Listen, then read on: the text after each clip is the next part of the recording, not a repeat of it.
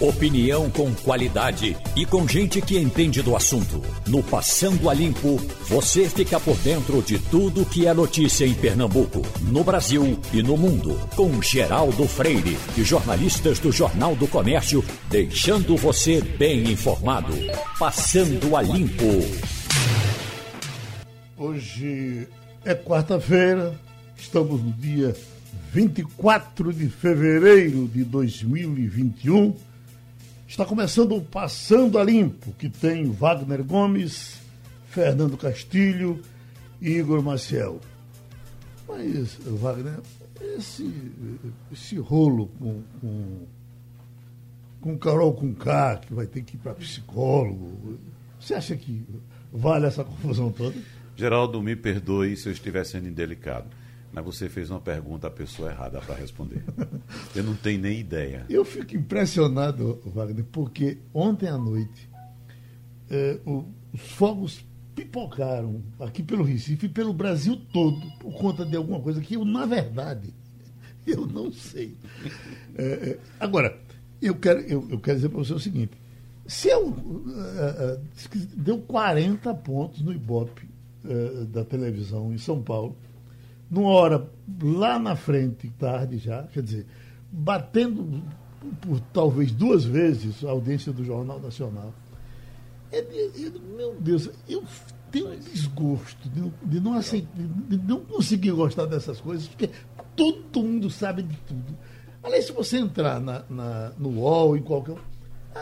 Isso é comentado como um assunto muito sério. E para muita gente esse é o assunto mais sério do Brasil ah, no momento. Dúvida.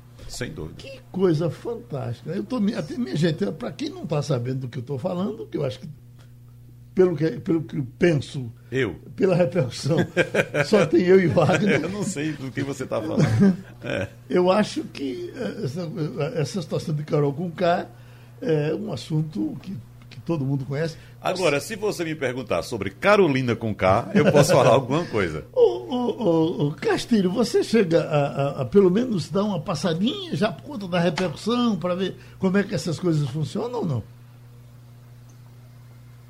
Hein, Igor? Oi? Carol com K. Rapaz, a, a, a Globo ela conseguiu encontrar uma fórmula e dentro do, do, do Big Brother, é. usando o Big Brother, ela conseguiu encontrar uma fórmula que é interessante. Você mistura futebol, porque tem torcida, tem jogo lá dentro, tem tudo, e mistura novela.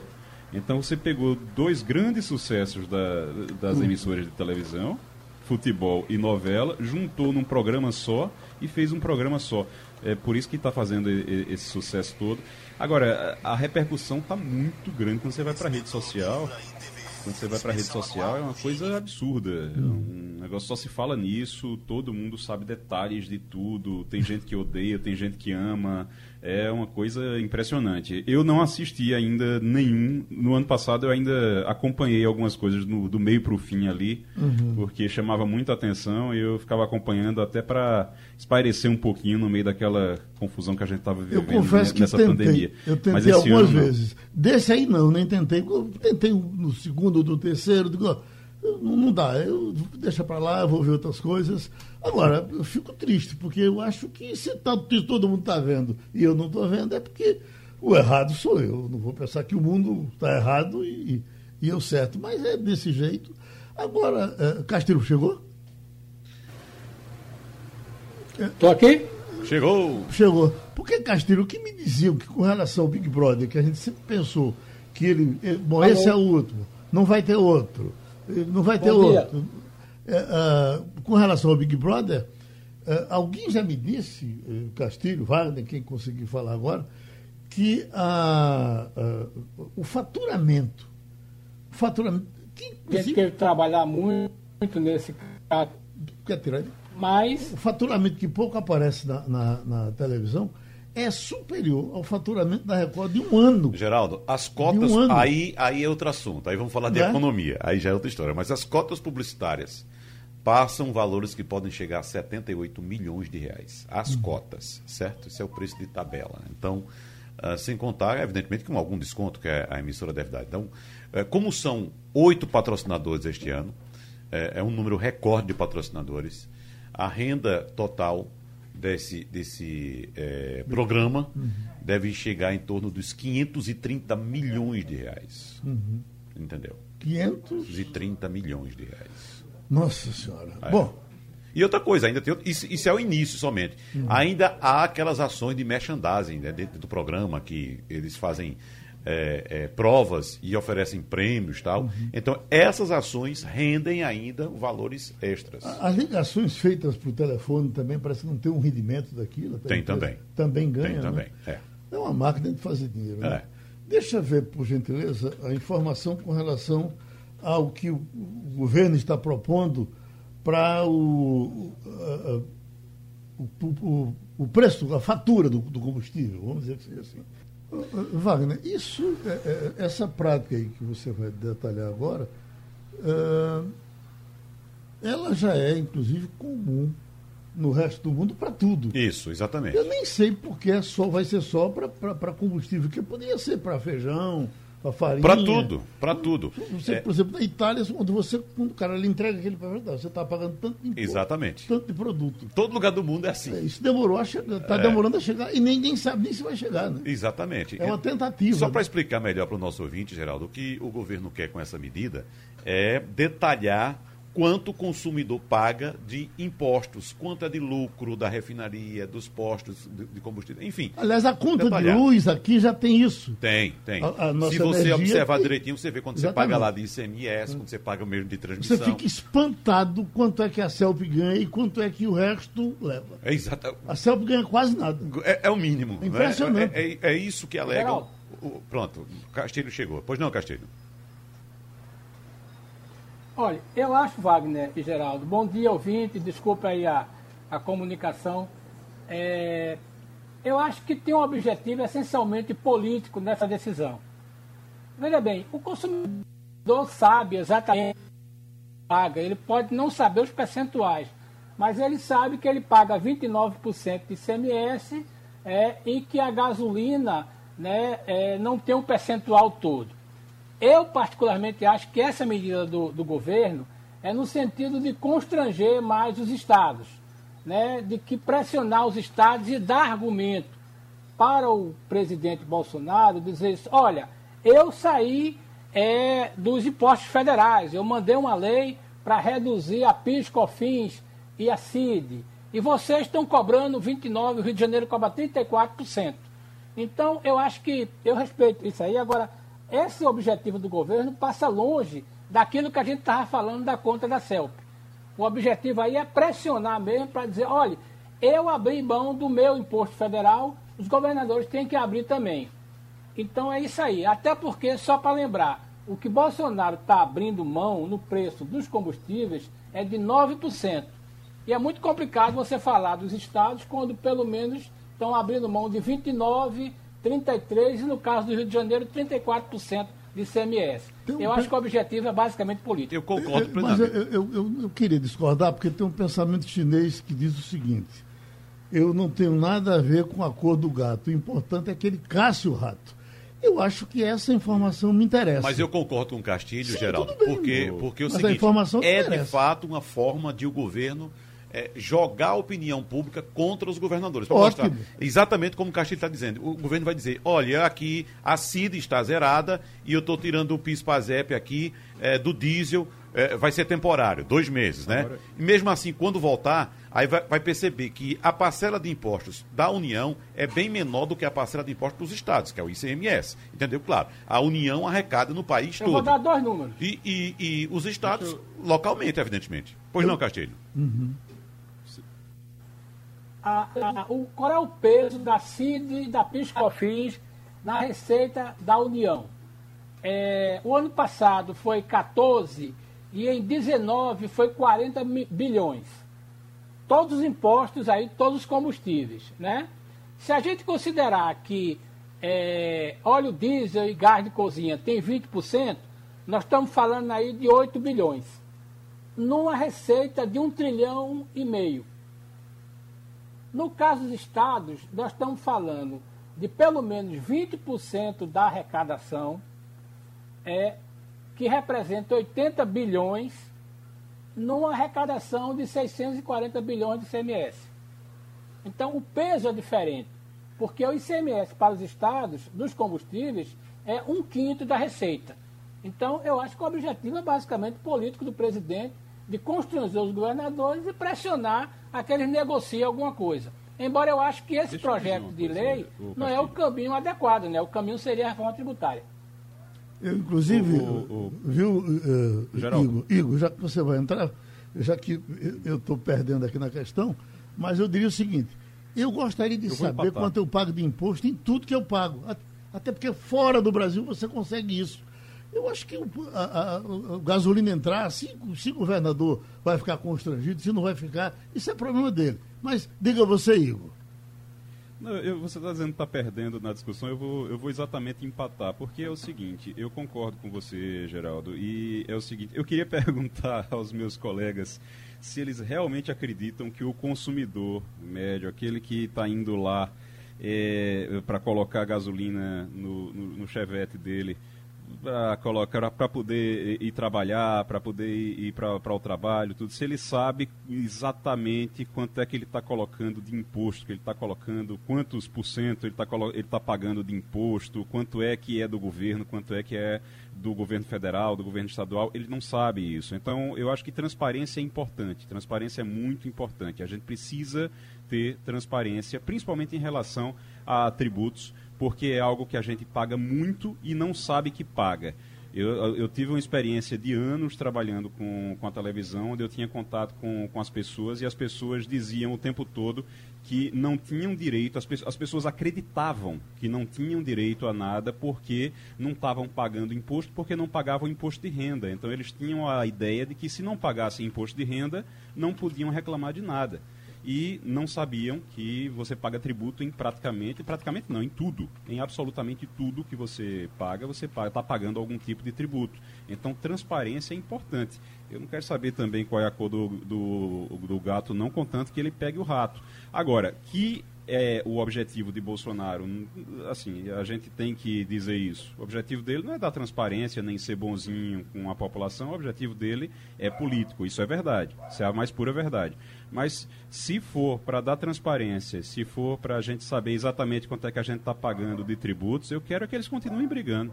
Nesse ponto, Igor, eu concordo com você. Eu acho que a imensa maioria dos consumidores, quando chega para fazer uma compra qualquer, que recebe a nota fiscal, aquela notinha amarelinha que sai na máquina ali, né? Ele simplesmente amassa e joga no lixo. Nem olha, nem lê o que é está escrito ali, nem sabe. Foi aprovado uma lei há é. algum tempo para que todos os nossos recibos saíssem com com essas informações e tem uma complicação não, houve danada. uma discussão o governo terminou relação, não adotando. Exatamente, houve uma discussão em relação. Agora, o que eu quero, o que eu quero dizer é o seguinte em relação a esse assunto. É, Igor, você está certo, está coberto de razão nesse aspecto, nesse ponto, e eu complemento, Igor. As pessoas também não sabem por que pagam imposto para onde vai esse dinheiro e para que serve. Então, nesse momento em que é, o governo federal, e aí já na minha parte de concordância com o Castilho, joga ou tenta jogar a opinião pública contra os estados, vai forçar a opinião pública cobrar dos estados a redução também do imposto sobre os combustíveis. Só que o seguinte, o ICMS dos, combustíveis é a principal arrecadação dos estados. E como é que os estados vão fazer, é, é, vão honrar seus compromissos? Pagamento de funcionários, investimento em várias áreas que ele tem que fazer. Aí você diz, ah, porque tem muita gente, tem muito funcionário. Ótimo, então vamos cobrar antes desse assunto que o governo central, o governo federal, tenha o um mínimo de planejamento possível, pelo menos uma vez na vida, e faça, antes de qualquer coisa, uma, uma reforma administrativa. Aí sim, reduzindo-se os custos do Estado brasileiro, eu falo de todas, todas as esferas, aí sim você pode pensar numa redução de carga tributária. Enquanto isso, o Estado vai ter que pagar o salário dos funcionários públicos, a aposentadoria, vai ter que investir em escola, em hospital, em tudo isso. Então não pode simplesmente cortar imposto agora,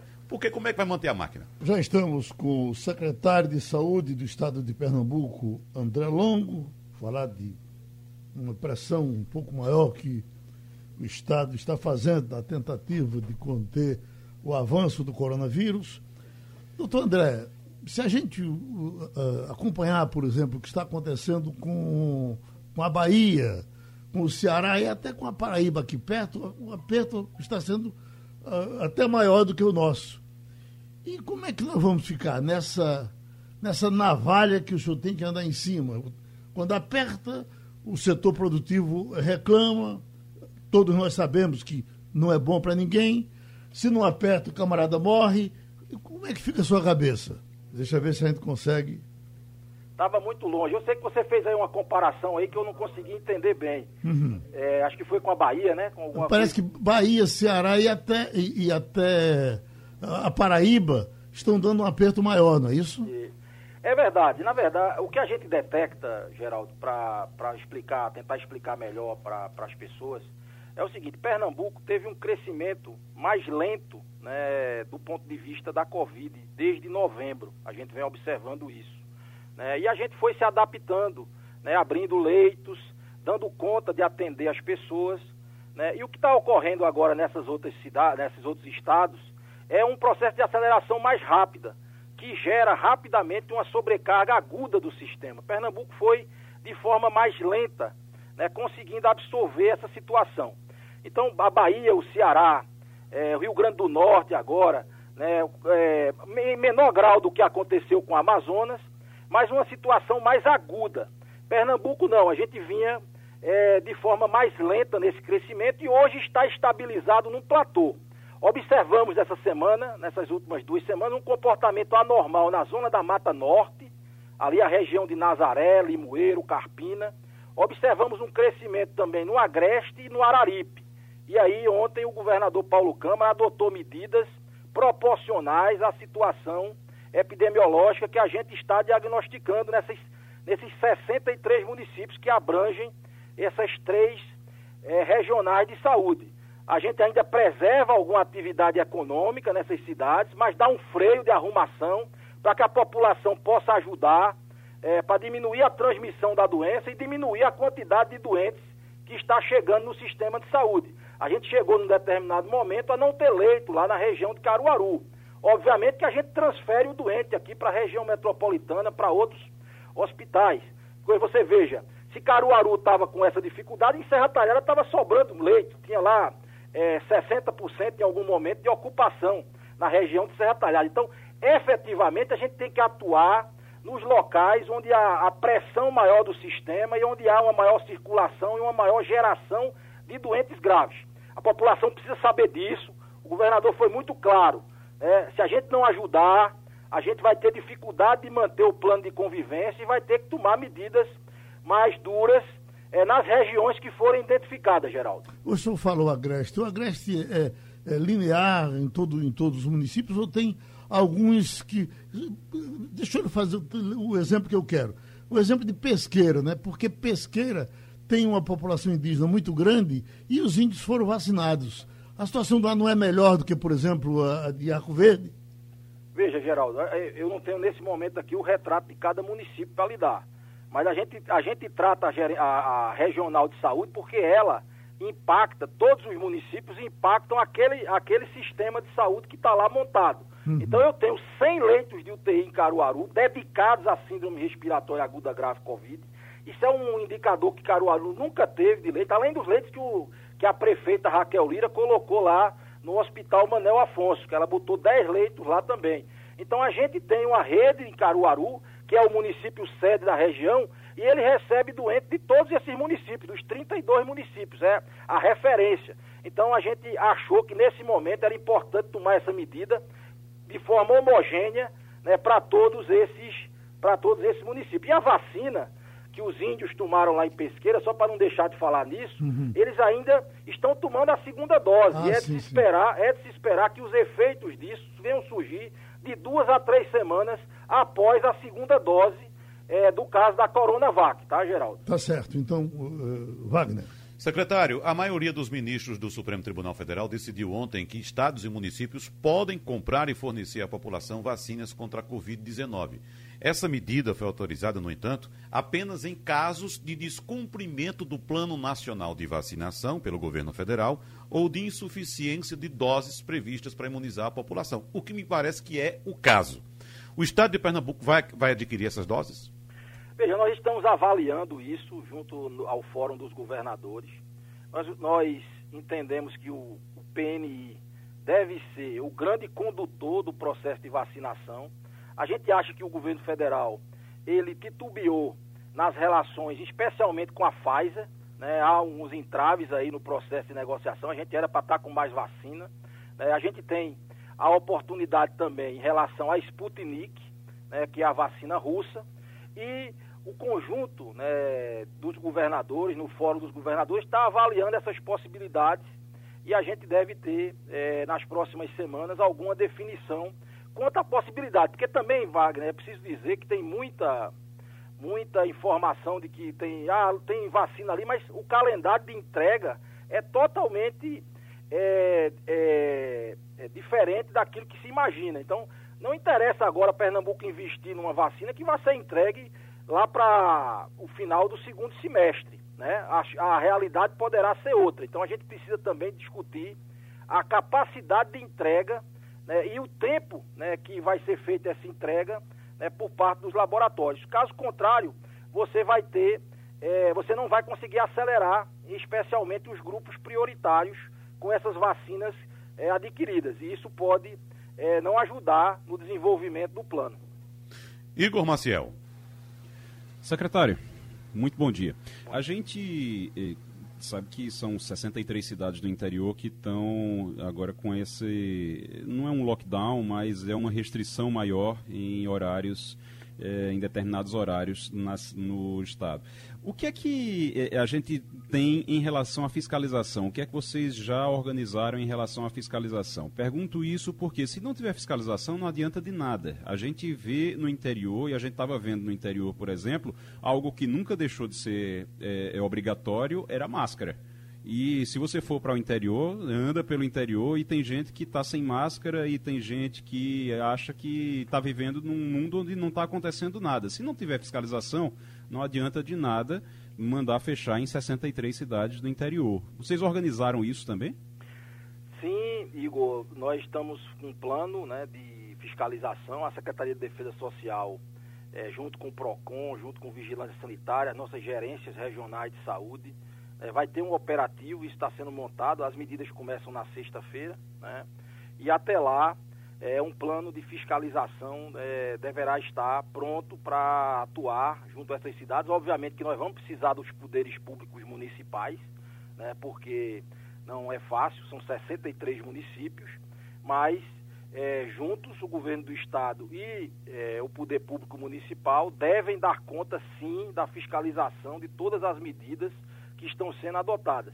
Essa questão da máscara, ela que você colocou aí, ela infelizmente é esse é o retrato do que a gente vê. Né? A gente precisa ter uma maior cobrança, né? até mesmo das outras pessoas, né? cobrar. É, eu, eu, brinco, eu deixei de andar ali na jaqueira num determinado momento porque tava, tinha muita gente respeitando e eu estava indo para cima para cobrar. Tem que cobrar, tem que exigir né, que as pessoas é, estejam é, trabalhando né, estejam, eh, estejam fazendo né, é, é, o uso correto né, da máscara como prevê. Cobrar, inclusive, dos guardas municipais que estão ali, né, para que possam né, estar atuando né, nesse processo de cobrança. É educativo, é educativo, mas também precisa ser, precisa também ter cobrança de responsabilidade das pessoas. Fernando Castilho? Secretário, bom dia. É, eu queria uma informação que se eu pudesse nos ajudar, eu tenho lido algumas é, notícias dizendo o seguinte, o que diferencia esse novo ciclo de contaminação, de crescimento, é que o paciente chega com a carga viral muito maior e aí ele fica mais tempo na enfermaria e mais tempo na UTI o que acarreta um custo muito alto, né? muito, muito forte. Isso é verdade, é, é, é, isso é consequência desse relaxamento que o senhor falou aí. Quer dizer, está chegando um doente mais contaminado, que exige mais dias na UTI e, consequentemente, é mais caro tratar ele? Esse é o retrato do doente de Covid. Né? O doente de Covid ele já tem né, uma duração de internamento maior do que o doente respiratório que não é Covid, que é por outros vírus e por outras bactérias. Em média, ele já costuma né, ter um tempo de permanência, que é o nome que a gente usa para isso, maior do que os doentes não Covid. É, o que ocorre, é, Castilho, é que tem sido identificado, onde está tendo essa aceleração mais rápida e a maior taxa de ocupação de leitos, gerando fila é, de internação hospitalar, é a circulação dessas variantes novas. Essas variantes novas parecem ter um maior poder de contágio, isso tem feito com que é, mais pessoas adoeçam e mais pessoas com Covid, é, com esta variante, precisem de internação hospitalar.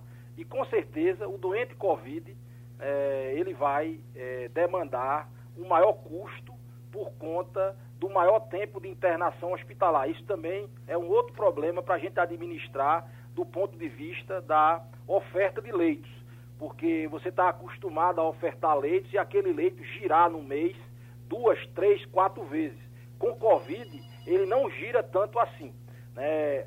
Ele, ele acaba tendo um giro de leitos né, nesses hospitais dedicados menor por conta da maior duração da doença quando, dá, quando acomete de forma grave. Doutor André Longo, estamos todos aqui na expectativa de uma boa notícia que o senhor tem para nos dar com relação a um reforço na chegada de vacinas. Elas já estão chegando mesmo?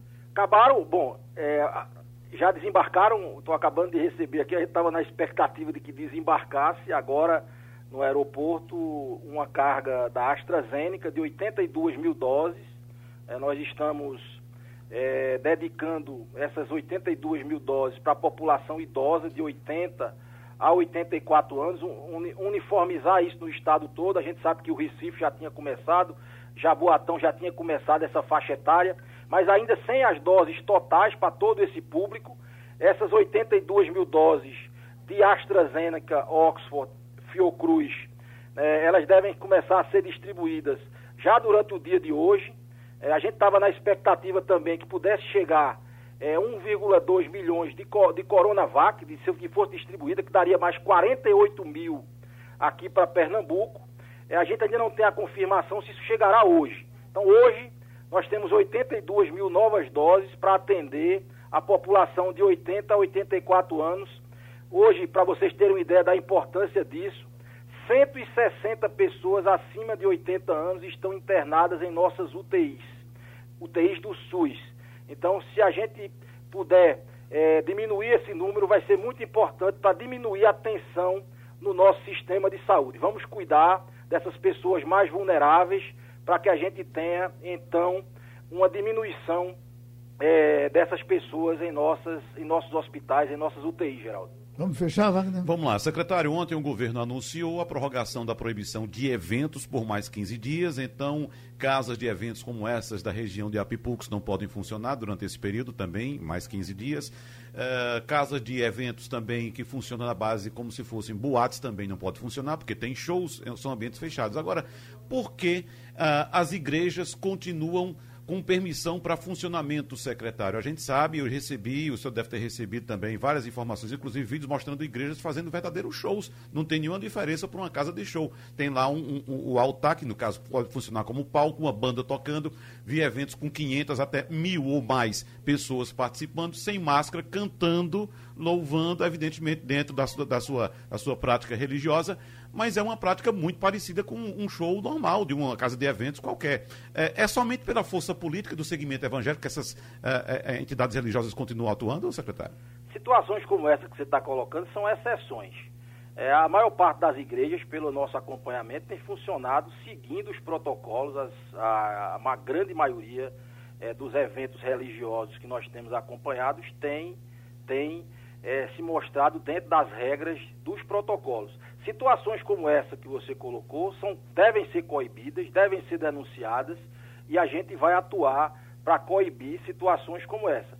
Seguindo os protocolos, né, seguindo os protocolos, a gente entendeu que a atividade religiosa hoje ela promove uma segurança maior, até porque um dos grandes problemas da, do que você está chamando de casa de evento, de show, é uma coisa chamada bebida alcoólica. Não me, não me consta que ainda tenha bebida alcoólica dentro de igreja.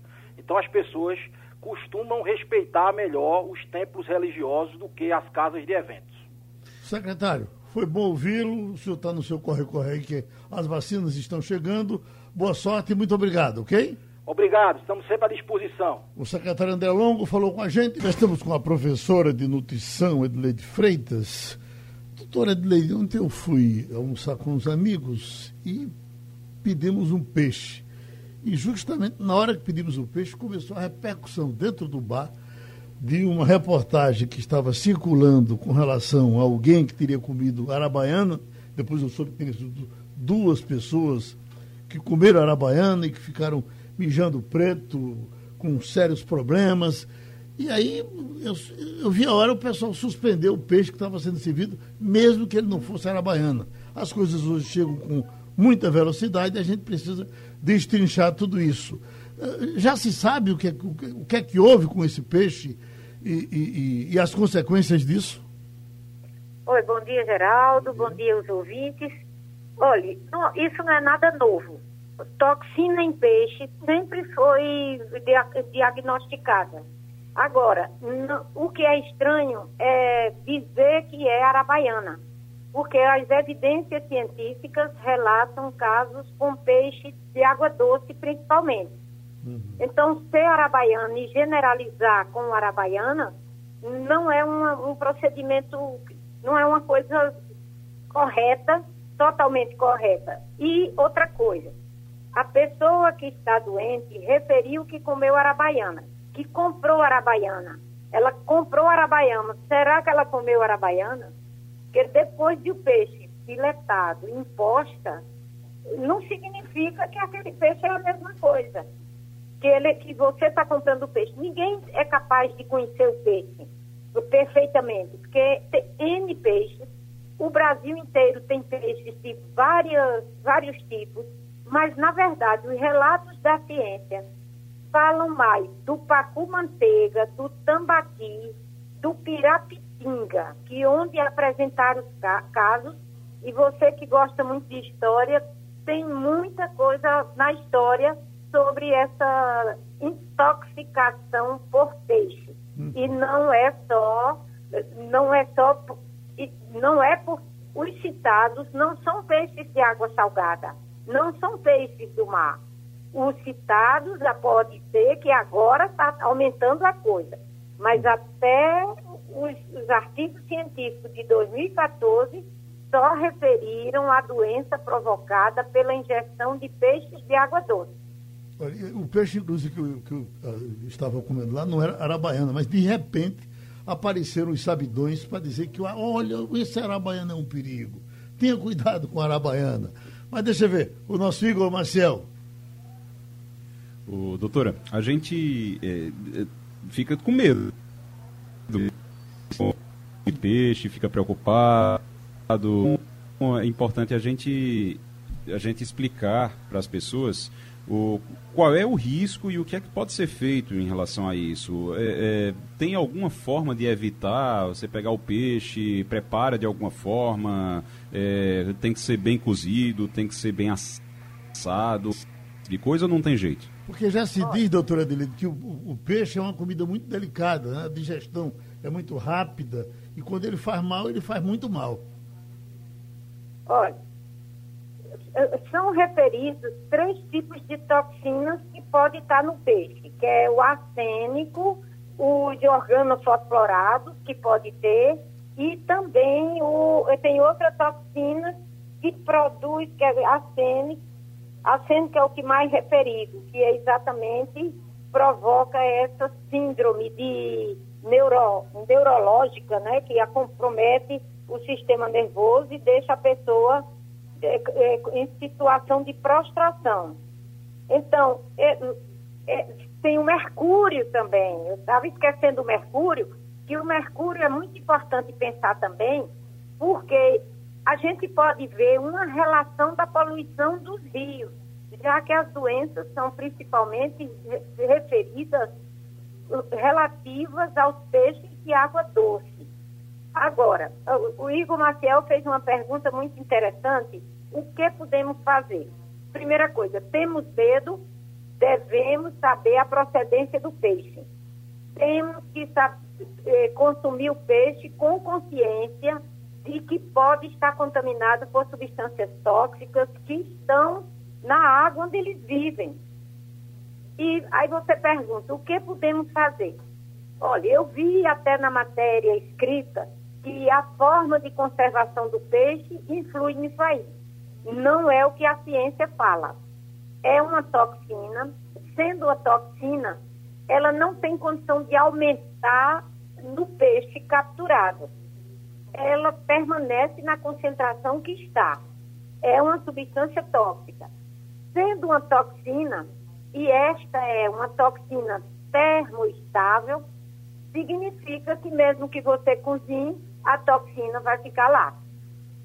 Agora, as pessoas eh, inocentemente referiram até nas, nas histórias que a, o xixi escuro, urina escura, significava a ingestão de uma xícara de café. Não pensem nisso. O que a gente pode ajudar a população a dizer, não confunda urina escura por consumo de café. Urina escura relata uma, uma insuficiência renal e a toxina está passando pelo rim e não está filtrando.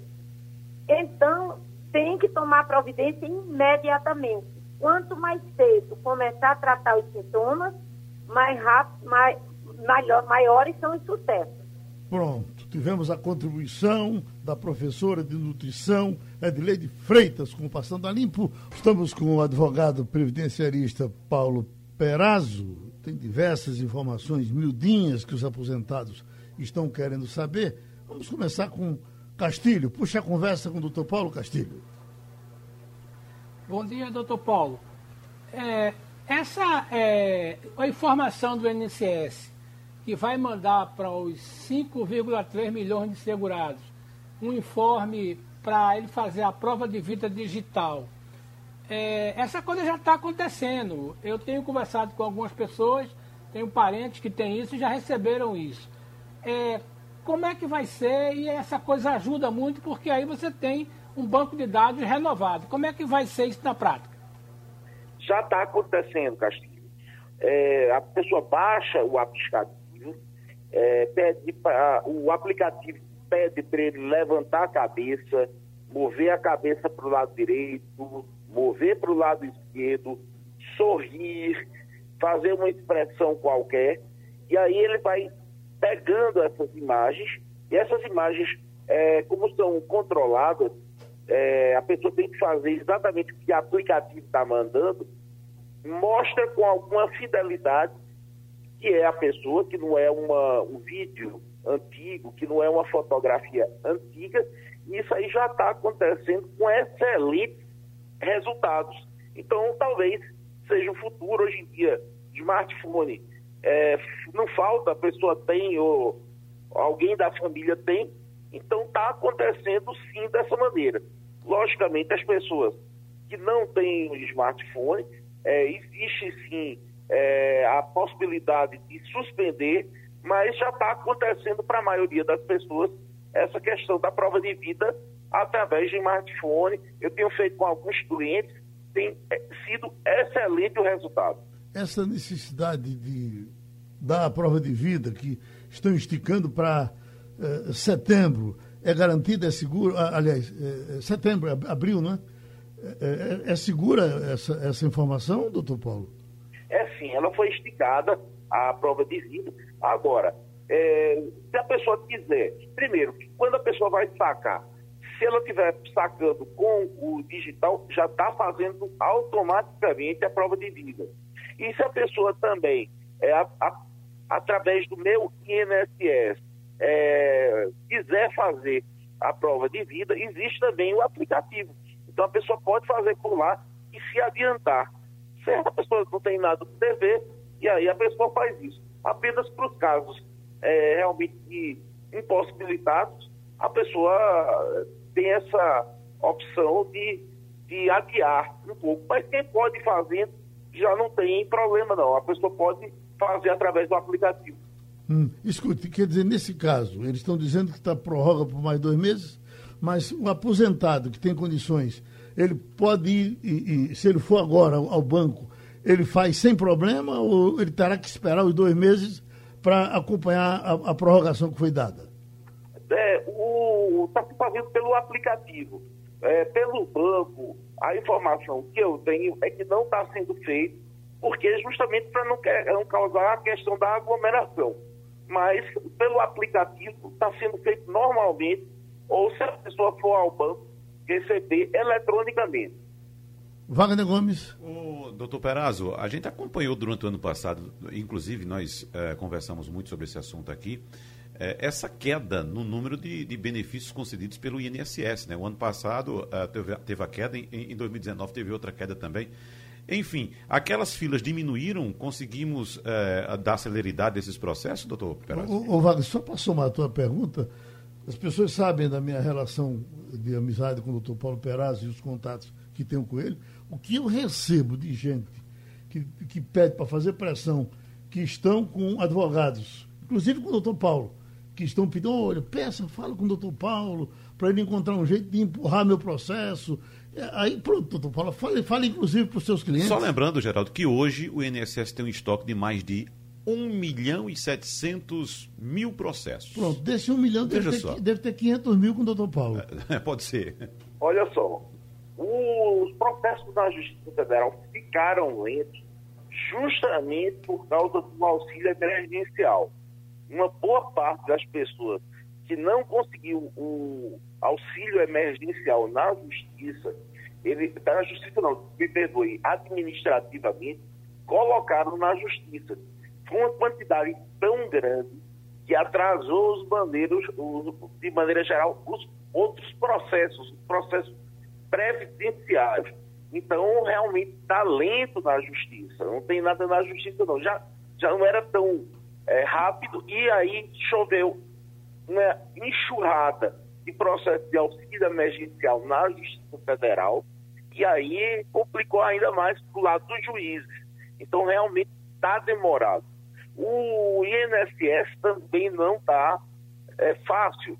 Por quê? Porque o cara é atendido por um servidor no interior de Rondônia, não tem aquele contato pessoal com ele. É, às vezes, coisas óbvias, Geraldo. Por exemplo, é, um período que está no CNIS e a, o servidor simplesmente não contou, por alguma maneira, não puxou aqueles dados que estão no CNIS, e a pessoa ficou com salário menor. Está evidente ali. Bastava dizer: olha, está aqui no CNIS, coloque mas você não tem mais uma pessoa para conversar, tá certo? E aí é, tem que entrar na justiça porque você não tem canais. Antigamente você ia lá, mostrava o, o papel para o servidor e acabava resolvendo. E agora você não tem mais esse contato.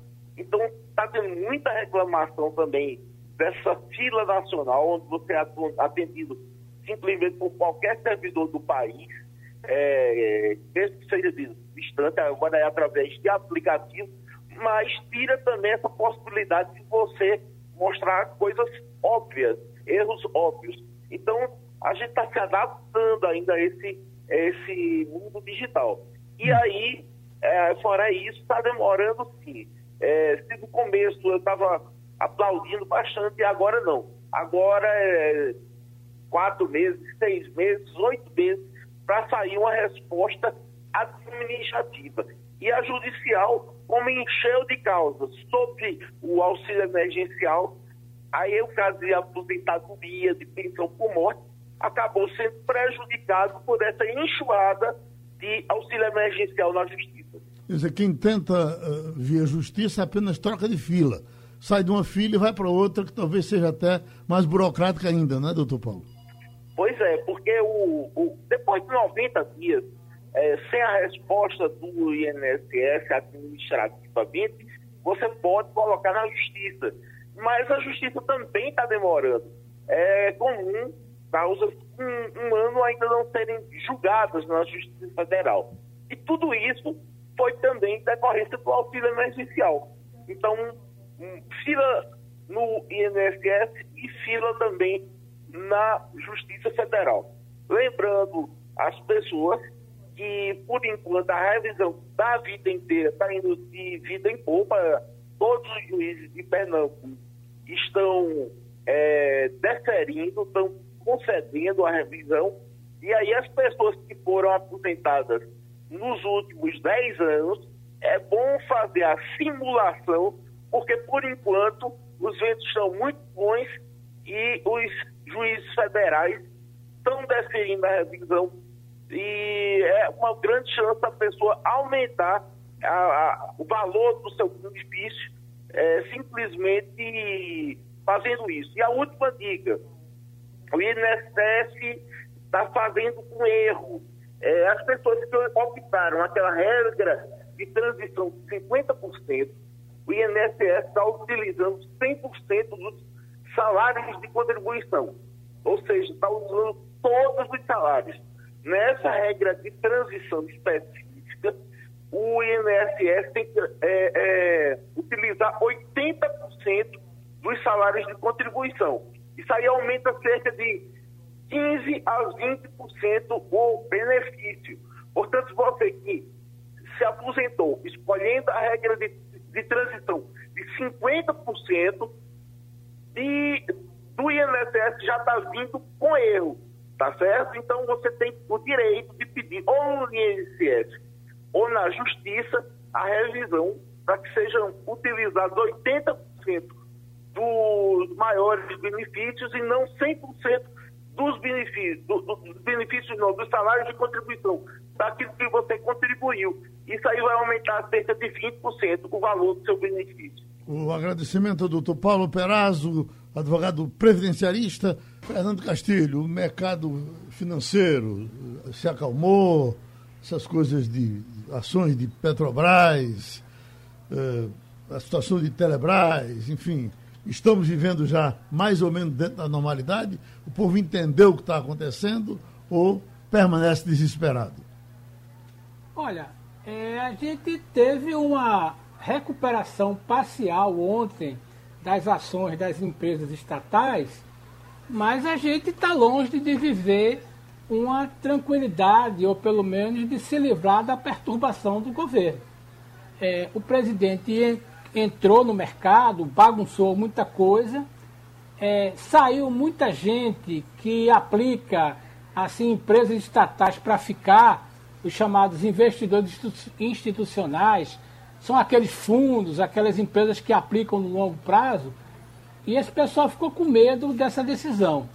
Eu acho que nesse negócio tudo tem duas coisas que a gente precisa entender. É que quando o governo é, entra nessa conversa, ele atrapalha. Se deixar a coisa funcionar sem muita, muita perturbação, né, o mercado funciona bem, porque o mercado aposta no futuro, né, acha que vai melhorar. Quando tem uma informação ruim, ele tira o dinheiro dele.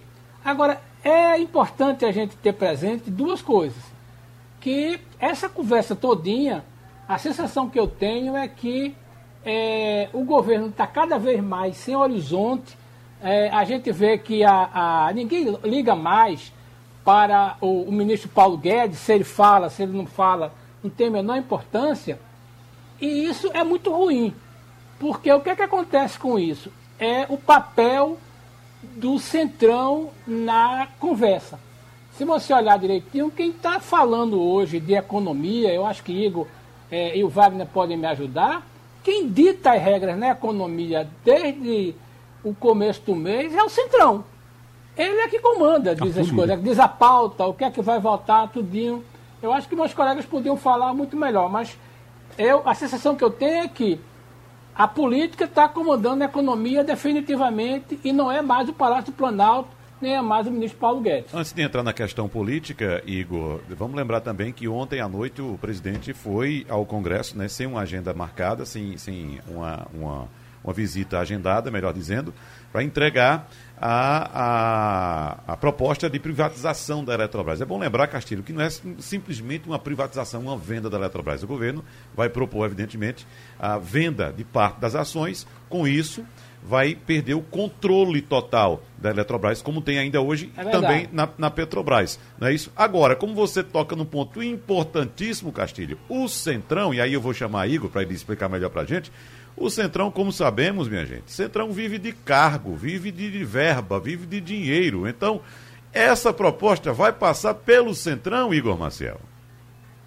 Difícil, olha, o que acontece é o seguinte, a gente tem o Arthur Lira hoje já dizendo, deixa eu, é, só para a gente não esquecer, a Petrobras perdeu em valor de mercado algo maior do que 100 bilhões de reais, 100 bilhões de reais, bi, com B, tá? É, é, é bom explicar para não acharem que é milhão, é bilhão.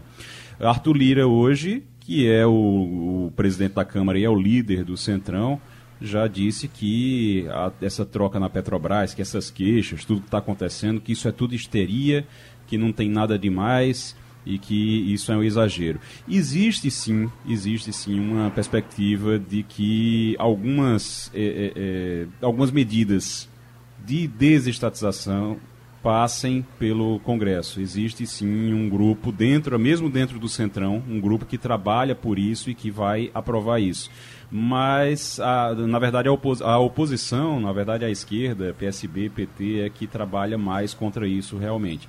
Agora, em relação à Eletrobras, sim. Em relação à Petrobras, você vai ter, você tem muita gente com cargo lá dentro também, então realmente é uma dificuldade muito grande nesse ponto. Para a gente terminar o Passando Livre com pena de rico, o homem mais rico do mundo, da Tesla, o nosso amigo Musk. Elon Musk. Deixou de ser, por enquanto, o homem mais rico do mundo, um tropeço que teve com os bitcoins e perdeu 200 bilhões de dólares. Então, ele que estava em cima de 844 bilhões, tem agora somente 620 bilhões. Coitado. O coitadinho. nesse tropeço com, com o Bitcoin. Fazer o que com ele? É. Nada. Nada. Deixa Não sei lá. como é que ele vai pagar é as só, contas. É só esperar, é só esperar porque é, o mercado é volátil. Então daqui a pouco ele pode voltar à posição de liderança de novo. Então, meus amigos, terminou o Passando a Limpo. Opinião com qualidade e com gente que entende do assunto. Passando a Limpo.